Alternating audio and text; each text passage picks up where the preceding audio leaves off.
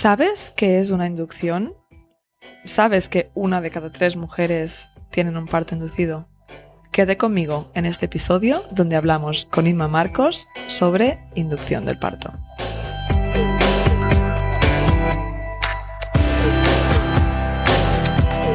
Soy Paula Ripoll, de My Baby My Birth. He ayudado a miles de mamás y a sus acompañantes a tener una experiencia positiva y empoderada de parto, con nuestro curso de hipnoparto online y nuestra app gratuita ONA.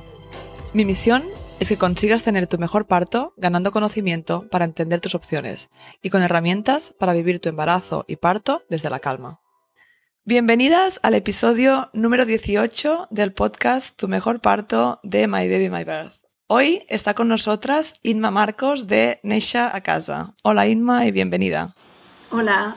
Inma Marcos es comadrona desde hace más de 27 años y consultora de lactancia materna IBCLC. Inma és presidenta de ALPAC, Asociación de Llevadoras de Parta Casa de Cataluña, y tras trabajar varios años en hospitales y centros de salud desde el año 2001, se dedica la atención al parto domiciliario con Neisha Casa y en ese medio ha atendido más de 800 partos en los últimos 22 años. Su misión en este mundo es ayudar a conseguir que los bebés sean recibidos y se sientan amados desde el primer momento y que las madres dando a luz se sientan diosas poderosas. Y bueno, un verdadero honor tenerte con nosotras, Inma, hoy en el podcast. Pues em, Inma es una de las comadronas, yo creo que está cambiando más el panorama em, actual en España, ¿no? Junto con otras magníficas comadronas.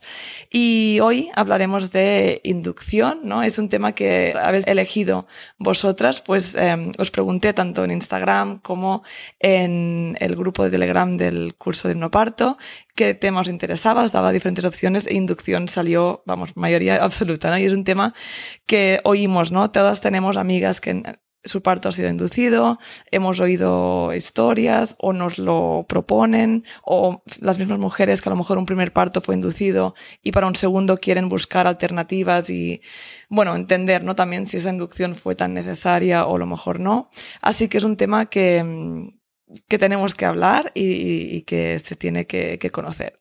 Entonces, Inma, cuéntanos, para empezar, ¿no? Por el principio, que, ¿cuál es la diferencia entre un parto espontáneo y una inducción? Pues no tiene nada que ver. O sea, un parto inducido es un parto muy duro, eh, más difícil, con mucho, mucho más dolor, más manipulaciones, más tactos vaginales, más inmovilidad, más riesgos, tanto para la mamá como para el bebé. El bebé tiene más riesgo de sufrimiento fetal, de acabar en un parto instrumentado o con cesárea, de, tener mm, prematuridad diatrogénica, que eso es eh, como que él estaba preparado para nacer a la semana 42 y lo sacan a la 39, tres semanas antes, que todavía no está maduro. Son bebés que luego tienen más dificultades para mamar, para acogerse al pecho. Tienen más números de acabar en la UCI neonatal por, por problemas. Y la mamá pues tiene, aparte de mucho más dolor, menos un nivel de satisfacción eh, en, su experiencia mucho menor. De hecho, no solo mm. menor satisfacción, sino más riesgo de estrés postraumático y de dificultades emocionales después del parto. Además, tiene mucho más riesgo de hemorragia posparto grave, de acabar en, en cesárea, de acabar en parto instrumentado. Y es que los partos, cuanto más se manipulan, más números de que se tuerzan y esto, estos problemas que vayan surgiendo debido a la manipulación necesitarán todavía más manipulación para ser resueltos y cada manipulación mm. lleva sus efectos colaterales. O sea, en realidad, mm, un parto inducido para mí es un, mm, un parto caca pinchada en un palo, tal cual. O sea, nada que ver con un parto espontáneo. Quiero decir que no sé por qué tan alegremente se está induciendo mm. ahora mismo en España a, más de una mujer de cada tres. Es escandaloso, escandaloso. Y Sí. bueno, y es por esto que es un tema que hace muchos años tenía muchas ganas de, de hacer algo. Y es por ese motivo que desde ALPAC, desde la Asociación de Llevadoras de Parto en Casa de Cataluña, eh, llevábamos más de dos años eh, trabajando y elaborando el, el documento que hemos mm, sacado publicado ahora recientemente, ¿no? Un documento informativo de, sobre la inducción del parto, ¿vale? Para, Qué es muy necesario. necesario. Y el objetivo de, de este documento es, por un lado, mm, informar a las madres, que la información siempre empodera y da la capacidad a las mujeres Sí. de tomar decisiones. Y también, por otro lado, mm, conseguir que el máximo posible de profesionales que atienden madres lo lean y de ese modo puedan cuestionarse eh, su manera de trabajar y puedan hacer eh, el cambio, ¿no? De trabajar bien, Sí. de trabajar basándose en la evidencia científica y con la idea de priorizar siempre las necesidades de las mamás y los bebés. Sí. Es que, ¿tú crees que a veces hay profesionales, ellos mismos o ellas mismas, que no entienden la diferencia entre un parto espontáneo y un parto inducido? Muy probablemente. Porque lo, lo- lo digo porque realmente se sugiere una inducción, como dices tú, a la ligera, mm, sin explicar a las mujeres pues la diferencia entre una cosa y la otra. Hay mujeres que aceptan o que la piden porque no entienden que es una experiencia diferente, que viene con riesgos. Em, y a veces yo me pregunto, ¿no? ¿Cómo se hace tan a la ligera sin Sí. pensar en esa experiencia Yo para esa creo- mujer?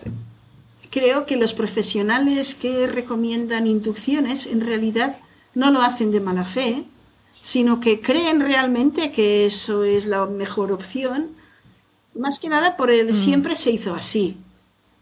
O sea, se han Sí. formado en un sistema mm, que cuestiona la capacidad de las mujeres para parir, mm, ¿no?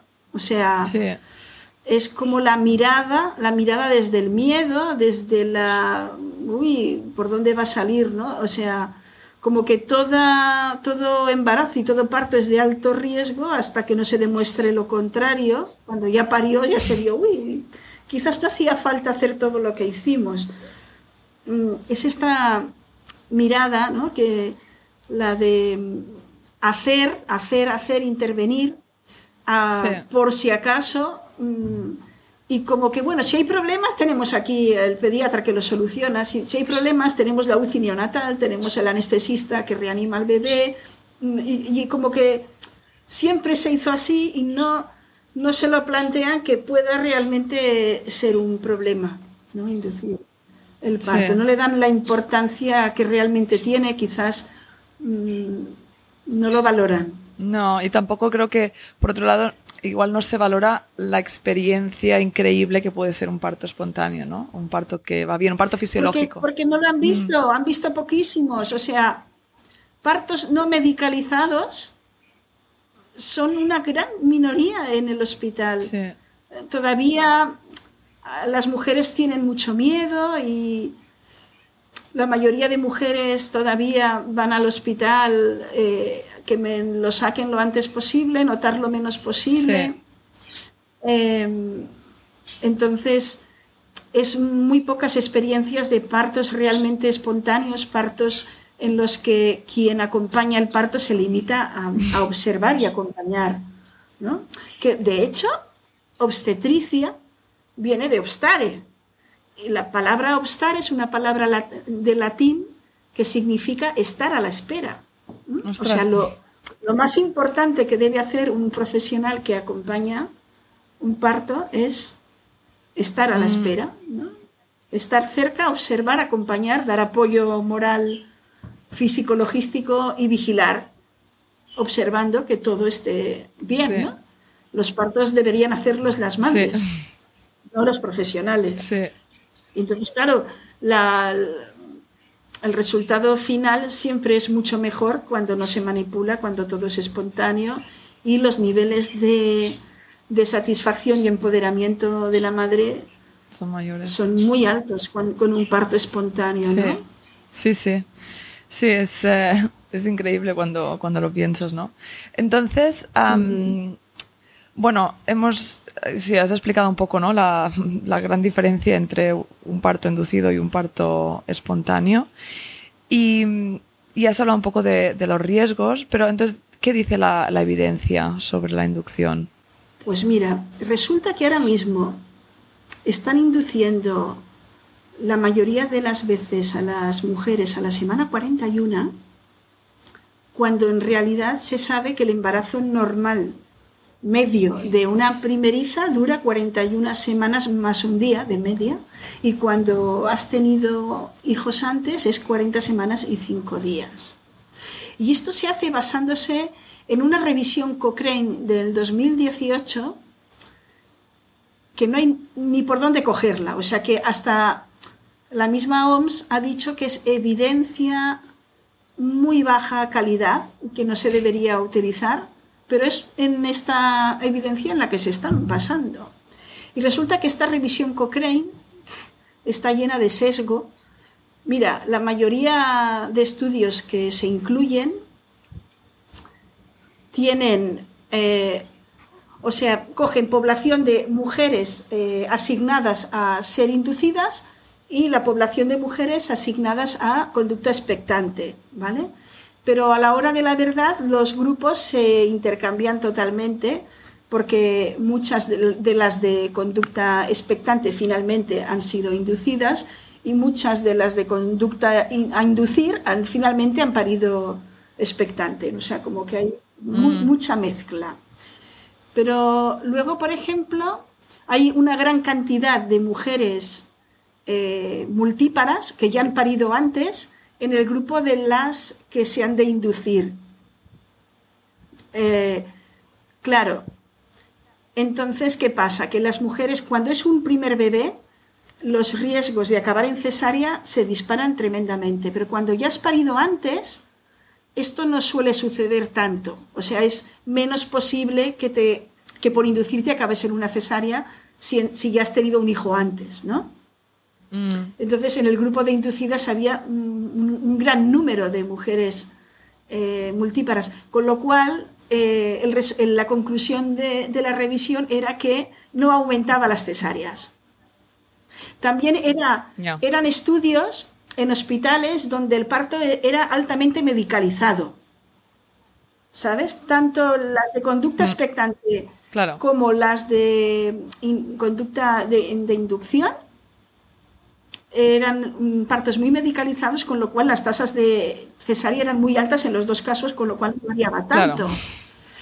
Luego, y es que al final tenemos que pensar que una cesárea es una, o sea, lo decide un profesional junto con la mamá quizá, pero no es que pase algo, sino que es una, una intervención que se, que se, está haciendo, ¿no? Claro, una decisión. Claro. Luego, mira, otra cosa que pasaba. A las mujeres que tenían asignado conducta expectante, a estas les hacían pruebas de bienestar fetal, ¿no? Las correas. Eh, y sabes, sabemos que esta prueba, realizar la, las correas, tiene como efecto colateral disparar el número de cesáreas. Porque sí. esta prueba muchas veces hay falsos positivos, ¿no? que parece como que el bebé es, tiene algún problema y obliga a actuar, a intervenir y a hacer una cesárea cuando en realidad está bien. ¿vale? Es, mm. De hecho, es una prueba mm, desrecomendada que hay en Reino Unido donde tú estás, mm, se hace más bien de forma anecdótica. Pero Poco, aquí sí. en España es el pan de cada día. Todo el mundo, sí. Aparte de que te limita el movimiento claro. y... En cambio, bueno. a las de conducta de inducción no les hacían eh, correas, ¿no? Entonces ahí hay un sesgo. No. Luego, otro sesgo importante era que en las mujeres que tenían asignado eh, conducta expectante, a la hora de inducirlas, que indu indujeron a muchísimas, inducían directamente con oxitocina, sin madurar el cervix, con prostaglandinas previamente, lo cual eh, mm. conduce a cesárea al cabo de pocas horas, porque eso está muy claro. claro. O sea, cuando hay un cervix eh, formado, cerrado, mmm, con un un muy bajo, o sea, con una prueba de, como que está todavía muy verde, ¿no?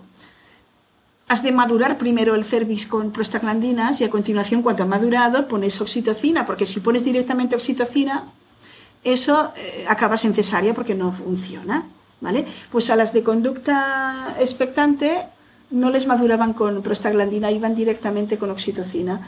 Y a las de conducta expectante sí les ponían prostaglandina para madurar. O sea, mm, quiero decir que no hay ni por dónde pillarlo ese, ese esa revisión científica que dice como conclusión que era más seguro para los bebés inducir a la 41 y encima era menos posibilidad de cesárea inducir. Cuando esto cualquier comadrona del mundo mundial que ha trabajado en sala de parto sabe perfectamente que las inducciones siempre mm. disparan la posibilidad de cesáreas y, de mil problemas. Mm, y hay muchos otros estudios que así, lo, que así lo dicen. Y hay muchos, mira, hay un estudio hecho en Australia en el 2016 con casi 43.000 mujeres que este dice clarísimamente que en todos los casos inducir doblaba la posibilidad de cesárea, pero este estudio no lo tuvieron en cuenta, no lo metieron en la revisión Cochrane. ¿Sabes? Mm. O sea, hay mucho sesgo. Y claro, yo también pienso que esto de los partos es algo que causa tanta incertidumbre. O sea, una mujer eh, embarazada no se sabe cuándo se va a poner de parto, cuando se ponga no se, no se sabe cuánto va a durar el parto ni cómo va a acabar. Es una incertidumbre absoluta y cada mujer es un mundo. O sea, hay tantas maneras de parir como mujeres embarazadas hay en este mundo. Entonces, eso es demasiada incertidumbre para los profesionales y quieren controlar quieren ver, o sea, inducir el parto, medicalizarlo y estar ahí, mm, ahora subo la oxitocina, ahora la bajo, ahora le hago, ahora le... Mm, mm. Todo esto eh, les hace sentir eh, más control, que llevan control y piensan que llevar el control, que no se puede controlar igualmente, llevar el control les hace sentir más seguros a la hora de trabajar. Y es por eso que se están induciendo tantos partos por eso y por las agendas, por arreglarte la agenda. ¿Vale? Porque yo, por ejemplo, mm. eh, soy comadrona de parto en casa independiente y yo estoy siempre localizable. O sea, yo en cualquier momento me suena el móvil y tengo que dejar todo lo que hago y irme a un parto y vete a saber cuándo vuelvo. ¿no? Entonces, esto, según como sea tu modus vivendi, tu manera de trabajar, que tienes tu consulta y tus cosas, te quieres ir de fin de semana, eh, te quieres ir vacaciones, pues es incompatible. Entonces te lo arreglas como mm. puedes y por eso se programan cesáreas, se programan inducciones, todo esto en la privada mm, es el pan de cada día, por eso casi no hay partos en fin de semana, eh, ni en festivos, ni, en vacaciones. Hemos querido adaptarnos a encajar el parto en un sistema sanitario, ¿no? Cuando el parto es algo que llevamos haciendo años, miles de años, em, como más libremente. Y claro que hay, bueno, pues lo que sabemos, muchos avances científicos, el personal sanitario es importante que esté allí, sí, todo esto está muy bien, pero no encajar un parto, que es un proceso fisiológico, ¿no? En un sistema, mm, pues eso, con unos horarios, con los tiempos, con los recursos, claro, es difícil. Sí, sí, sí. Entonces, ¿cuándo, está justificada una inducción? Pues en aquellas situaciones en que queda claro que la vida del bebé intrauterino queda, corre peligro si, sigue más tiempo ahí dentro, como podría ser un CIR demostrado, ¿no? un crecimiento intrauterino retardado, una placenta que se demuestra mediante ecodoppler que no funciona bien, pues sería una situación o una colestasis hepática grave no bien controlada mm, o una enfermedad muy grave de la madre que no se puede comenzar un tratamiento hasta que nazca el bebé o una isoinmunización por RH grave, pues que el bebé está ah, afectado dentro y hay que sacarlo lo antes posible para que sobreviva, cosas así muy serias. Mm. Eh, pero eso no son, ¿no? Este, no. Una de cada tres mujeres que se induce el parto no son por estas razones. No, no, no. Sobre todo por, por fechas, ¿no? Sería la razón más sí, común. Sí, la, la, razón más común por fechas, cuando fíjate que son las fechas, es muy subjetivo. Porque, mm. mira, ahora mismo están datando a casi todas las mujeres con la, con la ecografía de primer trimestre, la que se hace alrededor de las 12 semanas, ¿no? Ah, y esta ecografía tiene un margen de error de entre 3 y 5 días de margen de error para datar la fecha. Y yo lo que estoy viendo es que hay muchas mujeres, por lo menos las que me contactan a mí, suelen ser mujeres muy concienzudas, ah, que han buscado el embarazo y que han llevado un control de la ovulación, gráficas de temperatura basal, o que saben a ciencia cierta cuándo fue la concepción Incluso mujeres que tienen su fertilización in vitro, se sabe exactamente la fecha de la transferencia embrionaria, se sabe exactamente cuándo fue, o mujeres que eh, dicen es que no pudo ser, solo hubo esta ocasión, o sea, es este día, porque luego eh, mi marido se fue, no estábamos juntos, o lo que fuera. Cuando la mujer te dice y sabe con claridad su fecha de concepción, esta es la fecha que tiene más valor que ninguna. Mm. Y yo me encuentro con mujeres que están diciendo al profesional, eh, la fecha de concepción fue esta, pero que la ECO dice cinco días antes y no le cambian, no les quieren cambiar la fecha a lo que dicen ellas, sino que dan por bueno lo que dice la ECO. Y claro, cinco días, que te quiten cinco días cuando luego te están induciendo a la 41, pues si puedes. Mm, y además, qué casualidad que todas las mujeres que les pasa esto nunca les añaden días, siempre les quitan. Mm, y claro, cuando al final tienes que estar luchando y rascando cada día, pues tienen mucho valor esos días, ¿no?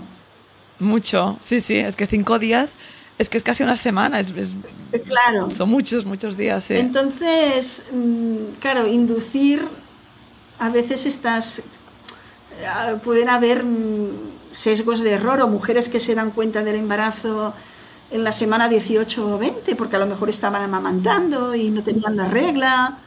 Y esta eco primera que les hacen no es tan fiable, tiene más margen de error aún todavía, ¿no? O sea, hay que fiarse más de las mujeres. Sí, no, no, totalmente de acuerdo.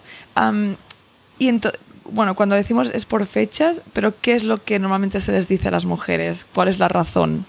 para inducir por fechas? Bueno, porque les dicen que, que la placenta envejece, que puede caducar y dejar de llegar ¿Eso es verdad? al bebé. Claro que no, claro que no. Y tú imagínate, o sea, a ver, hay un momento de la de la embriogénesis, cuando se está formando el embrión, hay un momento que hay una mórula toda de, de células y que esa mórula se divide en dos partes iguales y una parte pasa a formar el, bebé intrauterino y la otra parte pasa a formar la placenta, la bolsa de las aguas y el, y el cordón.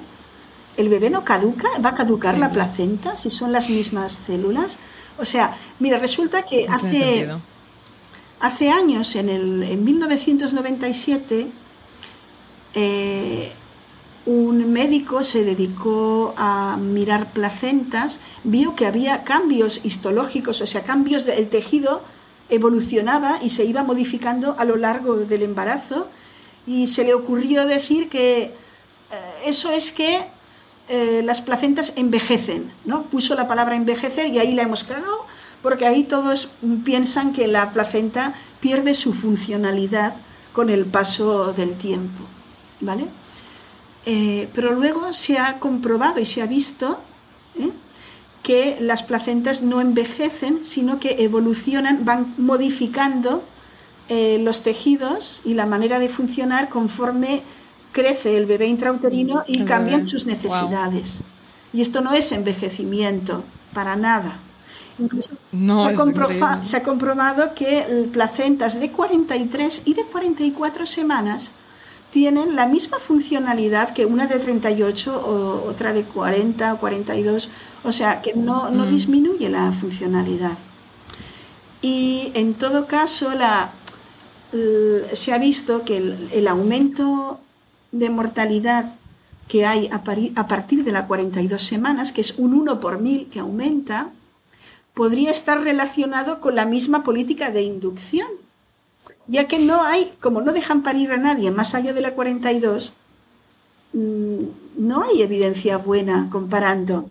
¿no? O sea, hay comparando evidencia, comparando mm, inducir a la 41 o inducir a la 42. O sea, con, conducta expectante es inducir a la, a la, 42, pero no con conducta expectante mm, eh, partos fisiológicos. Mm. Yo, tengo, un poco... yo tengo experiencia acompañando embarazos más largos de 43 semanas. Lo más que ha tardado una mujer que he atendido es 43 más 5 y ha sido todo muy fisiológico el bebé tenía verniz caseoso, la placenta era perfecta mm, y muy sana y no había ningún problema. ¿no? Eso sí, vigilando de forma cercana, día sí, día no, comprobando el bienestar fetal del, bebé, que está bien, ¿no? Sí, que eso es lo que dicen las guías. Exacto. Dice, ¿no? Si, si, rechazas una inducción, pues simplemente controlar. Sí, que los profesionales podrían informar bien a las mujeres y que ellas pudieran elegir ¿no? entre ser inducidas o conducta expectante, acompañada de esta conducta expectante de vigilancia, control del bienestar fetal. Mm. Pero te cuento una cosa, el control del bienestar fetal para mí mejor y muy fiable son los movimientos fetales. Porque mm. un bebé intrauterino se ha de mover siempre activamente y el movimiento, el patrón de movimientos normal que la mamá está acostumbrada a tener no debe cambiar. O sea, los movimientos son diferentes.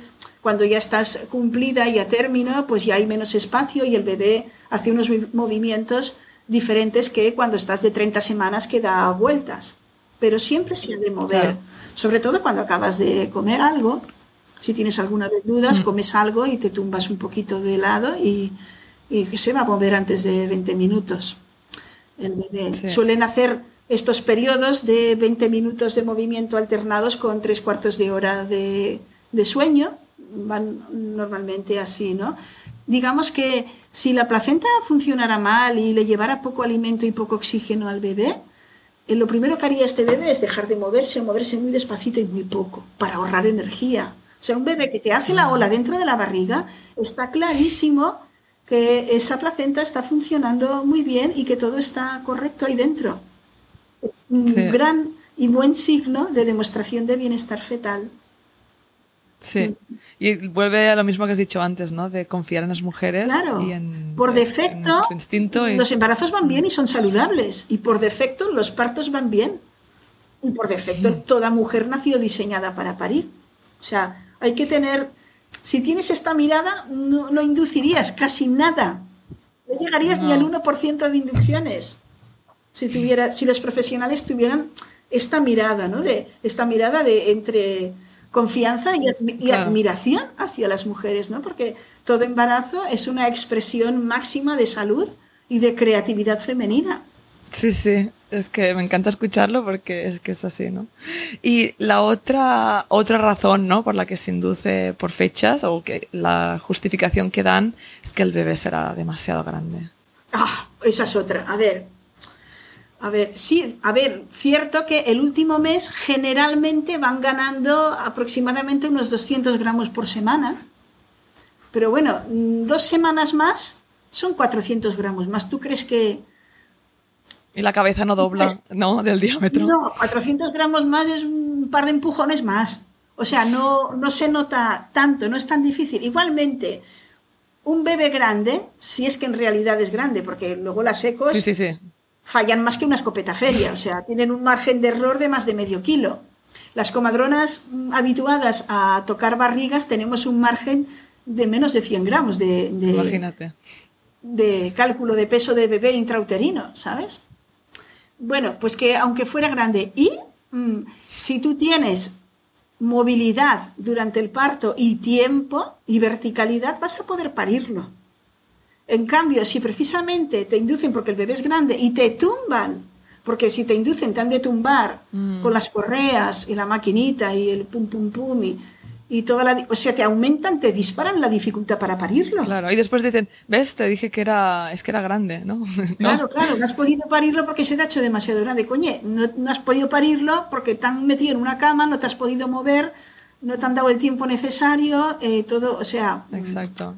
en fin. Y luego pasa una cosa, que no siempre tu útero está dispuesto a responder a una inducción. Mm, sea, si todavía no era la fecha, no era el momento, el bebé no estaba preparado, los receptores de la oxitocina en tu útero todavía no estaban bien instaurados y te inducen, no va a funcionar. Por eso, sobre todo una primeriza mm, claro. inducida, mucho más del 50% de posibilidades de acabar en cesárea. Sí. La Y es cesárea que, es algo muy serio, que te compromete tu vida, tu salud reproductiva para toda tu vida. Sí, sí, con sí. todo lo que te conlleva una cesárea. Para el bebé, para la salud del bebé, para la microbiota del bebé, para, para todo. O sea, Sí. Sí, sí, y es un poco como cuando intentas eh, arrancar una mora ¿no? de, del arbusto y hay unas que son de color verde y otras que- o más rojas, ¿no? Y otras ya que están Sí. más maduras, de color negro. Qué fácil es cuando quieres arrancar una que está madura, que es su momento y, y sale Sí. sin esfuerzo. Y si es una que está verde, es que... ahí está. Hoy que la sí, más llevas. chulo. No lo había oído nunca, pero me encanta. Sí, Sí, lo- es así. También piensa que cada bebé tiene su tiempo. Igual que hay bebés que caminan con un año y otros con 10 meses y otros con 14, pues hay bebés que con 38 semanas tienen suficiente y otros necesitan 43. Claro. Cada uno, somos humanos, todos, cada uno somos Sí, diferentes. mira, se sabe que las mujeres más altas normalmente los embarazos duran más. Las mujeres más mayores, de más edad, también los embarazos duran más. ¿Mm? Y, y si tú, o sea, si tú estás embarazada y tú naciste de una gestación prolongada, que tu madre te parió, que superó las 42 semanas, pues tienes también un 50% de posibilidades de que a ti también te suceda. Y si la, tu pareja, la, el padre de la criatura, también nació de forma prolongada, pues todavía tienes más números de que tu embarazo sea prolongado. De todas maneras, fíjate que ¿Cómo es posible que todos los libros de obstetricia dicen que gestación prolongada es aquella que supera las 42 semanas y están induciendo por gestación prolongada a la 41? Sí, no tiene sentido. O sea, no tiene sentido. Sí, No porque a veces hasta he oído mires. algunas mujeres, sí, porque así ya no llego a las 42. ¿Eh? No tiene... ¿Y, y, y, ¿Y qué? está el problema? ¿Cuál es el beneficio, el, ¿no? el bonus que, que ganas si no llegas? Sí, ¿Sabes que hicieron un estudio, que no me acuerdo dónde era, el estudio creo que era, se me ha olvidado, el- en un país americano, Florida, en Florida, Mm. un estudio que comparaban inducir a la 41 con inducir a la 39 o a la 40. Eh, entonces Ah, sí, este es bueno. estudiaban, estudiaban la capacidad cognitiva, o sea, la inteligencia y la capacidad cognitiva de los niños a los cuatro años de edad y vieron que los inducidos a la 41 tenían mejores puntuaciones de inteligencia de cognitiva que los inducidos a la 39 y la 40. Pero es que, aparte de esto, un parto inducido es un parto muy caro. Sí. Pues, ya por toda la medicalización que entraña, la anestesia, la posible cesárea, los- las posibles secuelas, los tratamientos para luego el bebé, la UCI y todo. O sea, es que son partos muy caros. Mm. Los partos espontáneos, no medicalizados, mm, sobre todo acompañados por comadrona, son, aparte de mucho mejores resultados, eh, más satisfactorio para las familias, mejor resultados tanto para madre, para bebé, es que encima son mucho más baratos. Sí, aunque solo fuera por eso, ¿no te Sí. parece? Pues sería sí, una buena idea inducir menos. Sí, sí, ya no, no, Pues no quieres el, ya no solo el, bien de la mujer y del bebé, pero quieres otra razón. Sí, sí, o sea, pues, es que lo mires por donde lo mires, sí. sí, eso Sí. es lo que hay. Y otra razón que he oído mucho últimamente, parece como, no sé, algo que está más de moda, es en relación al líquido Oh, amniótico. esa es otra. Que hay, ¿no? Que hay poco. Sí, sí. resulta que el líquido amniótico, de forma fisiológica, se reduce conforme avanza el embarazo. O sea, el porcentaje que ocupa el bebé y el porcentaje de líquido va cambiando. Por ejemplo, mm, hmm. yo cuando toco una barriguita de 35 semanas, me suelo encontrar un 50% de bebé, 50% líquido. Cuando la toco de 37 semanas, ya suelo ver un 30, no, un 70% de bebé, 30% líquido. Cuando la toco a las 40, ya suele haber un 80% de bebé, 20% líquido y cuando ya te vas a la 41 42 es normal que haya un 90% bebé, 10% líquido, pero yo toco siempre bolsas de líquido aquí y allá. Y yo me fío mucho más de mis manos, porque a mí me ha pasado más de una vez de una mamá que va al hospital a hacer una eco de tercer trimestre que le dicen que tiene un oligoamnios severo, que tiene, o sea, que no le queda casi líquido, y yo toco su barriga, digo, uy, plof, plof, toco por aquí, pero ¿y esto qué es? Esto no es grasa, esto es líquido un montón, alrededor del bebé toco por todas partes, balsas de líquido por encima, por debajo, en los lados. Eh, esta eco que, ha pasado, que han, visto aquí, ¿no? Y también tengo el recuerdo de una mamá que finalmente mm, le dijeron esto, que tenía un oligoamnio severo, la, la indujeron el parto y ese día coincidió que estaba de parto una comadrona muy amiga mía, que estaba en el hospital y la estuvo atendiendo. Y me contó Inma, cuando rompimos la bolsa, un litro por los suelos. O sea, para que veas tú las secos lo fiables que son. O sea, yo me fío mucho más de mis manos. Sí. Sí, igual falta un poco de confianza en el, personal sanitario y en sus manos, ¿no? Igual que tú estás diciendo esta confianza que tienes tú en tus manos y poder acompañar y te fías más, pues debe faltar que Simplemente con que este profesional hubiera, hubiera soltado el ecógrafo y hubiera puesto sus manos en la barriga y hubiera tocado, le hubiera quedado clarísimo que hay un montón de líquido mm. aquí rodeando a este bebé y que igualmente si hay poco mm. es porque es fisiológico y es normal o sea, una mm. disminución del líquido, si no va acompañada de una ecodoppler patológica, no se debería inducir. Eso es lo que dice la evidencia científica. Claro, es que al final también es la lógica, ¿no? Decir, es como dicen, uy, hemos encontrado, pues eso, algún factor de riesgo, o, bueno, hay un factor de riesgo, pero el bebé está bien, tú estás bien, entonces lo puedes considerar, igual haces, no sé, puedes hacer más pruebas o puedes mm, monitorizar un poco más eh, de, cerca, mm. pero no justifica directamente una inducción o una cesárea si el bebé está bien y tú estás bien, ¿no? Lo que decías de, es un poco poner los riesgos en la balanza y decir, realmente una inducción mm, está justificada clínicamente cuando el bebé está mejor fuera que dentro. Por ejemplo, otra, otra causa que, de inducción es que la madre tenga una ah, cardiopatía, alguna enfermedad añadida mm, que normalmente esta madre lleva controlada, o que el bebé le hayan diagnosticado una cardiopatía. ¿no? Inducción a la, 41, a la 40, las, inducen a la 39 incluso. ¿Por qué? Pues para tener todo controlado, los pediatras, tal. Mm, pero no, no tiene ningún beneficio. Precisamente una mujer que tenga una cardiopatía va a ser mucho peor a todos los niveles para su cuerpo y su corazón y su sistema vascular someterse a una inducción con todo lo que eso conlleva, ¿no? los riesgos de, de, más medicalización, de más sueros, más carga de sueros, del sangrado, la cesárea. O sea, es mucho peor precisamente, ¿no? Y, y sobre todo un bebé que se le ha diagnosticado una cardiopatía, que eso mm,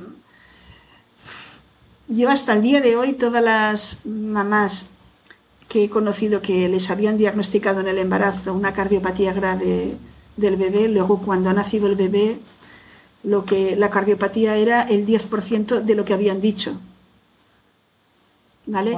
Y en cambio, y, al revés, en cambio, eh, he visto nacer en casa bebés con tetralogía de Fallot y enfermedades graves que a mujeres que se les había hecho muchísimas ecografías en el embarazo y que no se habían diagnosticado. Bueno, en todo caso, un bebé con una cardiopatía eh, mucho mejor, menos posibilidades de sufrimiento mm. fetal, eh, más fácil para él un parto espontáneo también. Y la otra cosa que te quería contar es lo de la ecografía de tercer trimestre. O sea, ah. aquí en España que esta no es una de las que no está recomendada. la evidencia científica actual desrecomienda la ecografía del tercer trimestre. ¿Por qué? Pues porque lo que se ha de mirar en esa eco, que es cómo está colocado el bebé y si ha crecido bien, cualquier comadrona habituada a tocar barrigas lo puede hacer con mucha más fiabilidad que una eco. Y en esta eco suelen encontrar cosas como bebé demasiado pequeño, bebé demasiado grande, mucho líquido, poco líquido son mm, que la mayoría de las veces estas situaciones que encuentran no son ciertas y crean mucha ansiedad en las familias, crean necesidad de hacer más pruebas y medicalizar más el proceso. Y no se ha, comprobado que esta mm. ecografía no mejora precisamente la salud de mamás ni de bebés. Con lo cual mm, se, se recomienda hacerla, pero aquí en España se sigue haciendo y entonces da lugar a estas situaciones que estábamos hablando ahora. Sí, qué lástima. Y Inma, hemos hablado, bueno, podría estar hablando de esto ¿eh? durante horas, creo, ¿eh? pero hemos hablado de, bueno, de, muchas cosas referentes a la inducción. Quiero eh, también, pues, que las personas que estén escuchando este podcast, ¿no? Terminar un poco positivas también, porque a veces si una inducción es necesaria, también se puede tener una inducción positiva, ¿no? Entonces, ¿cómo podemos hacer que esa inducción sea positiva si es necesaria? Yo creo que ah, hoy en día la, manera menos iatrogénica, ¿eh? iatrogenia es hacer daño con la medicina, la manera menos iatrogénica de inducir sería con el balón de Cook. El balón de Cook es una sonda que se introduce dentro del canal del cervix y se hincha como un globito y se deja ahí puesta, la mujer se puede ir incluso a su casa con, la, con el balón puesto y esto pues va haciendo en chup chup unas cuantas horas, ¿no? Va haciendo que el cervix se mm. empiece a, aflojarse, a, ponerse más blando, a, dilatarse y a borrarse. Y eh, de hecho cuando se cae, cuando la mujer comienza el parto, provoca el parto, y cuando ya hay cierto nivel de dilatación, el balón se cae. Y entonces es el momento de acudir al hospital si estabas en tu casa. Y eh, he observado alguna buena vivencia de mujeres que han inducido el parto con este medio y han tenido partos fisiológicos naturales eh, muy bien acompañados en hospital después de mm. iniciarlo de esta manera. que es una inducción más mecánica. Mm. Y si fuera una inducción, pues como la más que, las que más común, ¿no? De, em, con las prostaglandinas, romper aguas, oxitocina sintética. Bueno, algunas mujeres, pues puedes hacer cosas, ¿no? Respeto, pues por ejemplo, no tumbarte en la cama, ¿no? Bueno, porque ya pensamos que es una inducción. Cuando te ponen pues, las prostaglandinas no te puedes mover, porque si te levantas se, se salen. Entonces, las, las prostaglandinas o sea, normalmente lo que hacen es hacer un tacto vaginal para valorar cómo está tu cervix. Si estás ya dilatada mm. y, tu cuello bastante borradito, pues ya no hace falta poner prostaglandinas y directamente con oxitocina. Mm, pero si mm. está todo un poco verde, pues hay que poner prostaglandinas y, y, darle tiempo, como mínimo 12 horas de que las ponen para que hagan efecto. Y una vez han hecho efecto, se comienza con la oxitocina. La otra cosa, cuando se induce, no vale la puntita. Hay que... hasta el fondo. Hay que hacerlo todo, porque si no, no funciona. Hay que romper aguas. No puedes inducir con la bolsa entera. Hay que romper aguas, hay que poner oxitocina, prostaglandinas y todo lo que haga falta. Entonces, cuando llevas oxitocina, tienes movimiento, pero el movimiento está limitado porque llevas las correas puestas, la vía, la vía. Mm, según cómo te muevas, o sea, digamos que mm, la, gráfica que dibuja en el papel eh, de tus contracciones y del latido fetal queda muy bonita y muy bien dibujada si estás tumbada y quieta en la cama. Si te mueves, mm, no se dibuja tan bien y hay profesionales que priorizan la necesidad de tener una gráfica mm, bien dibujadita a la comodidad y el confort de la madre y no te dejan levantar. Sí, pero bueno, una vez tú sabiendo esto, ¿no? Las, las mamás que están escuchando este podcast. Sí, yo diría a las madres, tú no, pidas permiso, tú levántate. Claro. Levántate y muévete, muévete que será mejor. El movimiento ayuda siempre. Sí, y es entender que tú puedes hacer lo que quieras, ¿no? Que al final eres tú, eres tu cuerpo, eh, y aunque te digan lo contrario, tú puedes hacer, pues puedes moverte. Eh, que es importante entender esto, ¿no? Que no es fácil en ese momento si, si te lo niegan, pero sí, moverte, ¿no? No estarte quieta, eh, el ambiente, ¿no? Continuar creando el ambiente y para crear tu, tu oxitocina endógena. Sí. Sí, sí. Pero bueno, yo creo que también es entender eso, que si realmente fuera necesario, que la mayoría de mujeres que nos escucharán, pues espero que vean que no, no es necesario en muchos casos, ¿no? Y que pueden decir que no, simplemente saber que puedes decir que no y, esperar. Claro, en, todo caso, has de tomar tu decisión mm. y tu decisión nunca tiene el riesgo cero. O sea, admitir una inducción es una decisión que entraña muchos riesgos yo para mí asumir la decisión de conducta expectante no entraña tantos mm. riesgos. Claramente.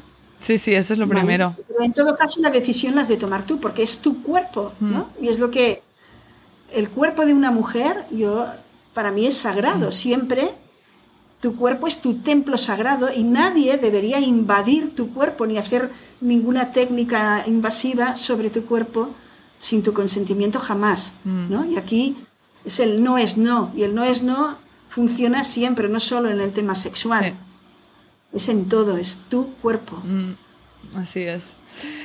Y Inma, cuéntanos eh, si ya para terminar el, el, episodio, si pudieras dar algo a las mujeres embarazadas que nos escuchan, ¿qué sería? Que confíen mucho en su capacidad de parir que piensen en sus ancestras, en, sus, en las mujeres de su linaje, cómo lo hicieron y que ellas pudieron, pues, mm, pues tú también puedes si tus mm, ancestras pudieron, mm. que cuánta gente hay en este mundo caminando y todas han nacido más o menos por el mismo sitio y que por defecto, de verdad, de verdad, de la buena, que yo lo sé y lo vivo en mi día a día, por defecto los partos van bien, sobre todo si no los manipulas.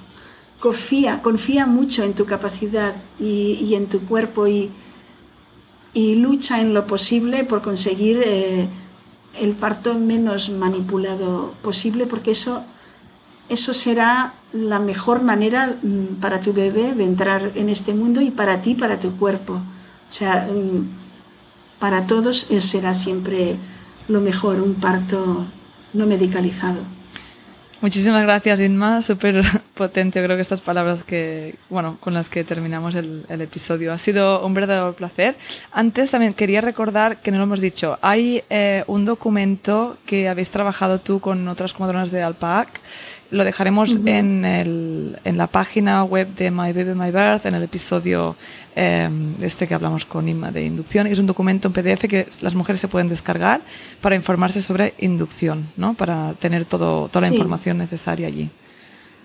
Está en la página web, está en catalán y está en castellano. Y nuestro objetivo es que muchas madres lo puedan leer y estar bien informadas para tomar decisiones, pero que también muchos profesionales que atienden madres también lo puedan leer y eso les haga cuestionarse la manera de, trabajar. Mm, perfecto, pues eh, sí, pondré el enlace para que se pueda descargar. Pues nada, muchísimas gracias. Eh, ha sido un placer. Yo creo que da para otro, otro episodio porque eh, tenía muchas preguntas más en el guion que no hemos tocado, pero eh, creo que, bueno, que ha sido súper súper informativo. Sí, si quieres otro día hacemos un directo de Instagram y hablamos más de esto también. Perfecto, genial. Bueno, y muchas gracias a todas las oyentes también. espero que os haya encantado, que haya sido informativo y que también os dé la confianza ¿no? de, de decir que en general una inducción no es necesaria y podemos ponernos de parte de forma espontánea. Así que muchas gracias y nos vemos la semana que viene. Si te ha gustado este podcast, dale al seguir, valora y escribe una reseña. Y comparte en tus redes sociales para que este podcast llegue a más mamás y familias. Puedes seguirme en Instagram, arroba mybabymybirth.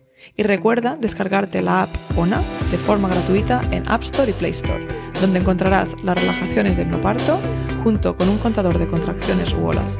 Y si quieres profundizar en los temas que hablamos en el podcast, puedes adquirir nuestro pack digital de no parto para conseguir tu mejor parto. Te veo la semana que viene.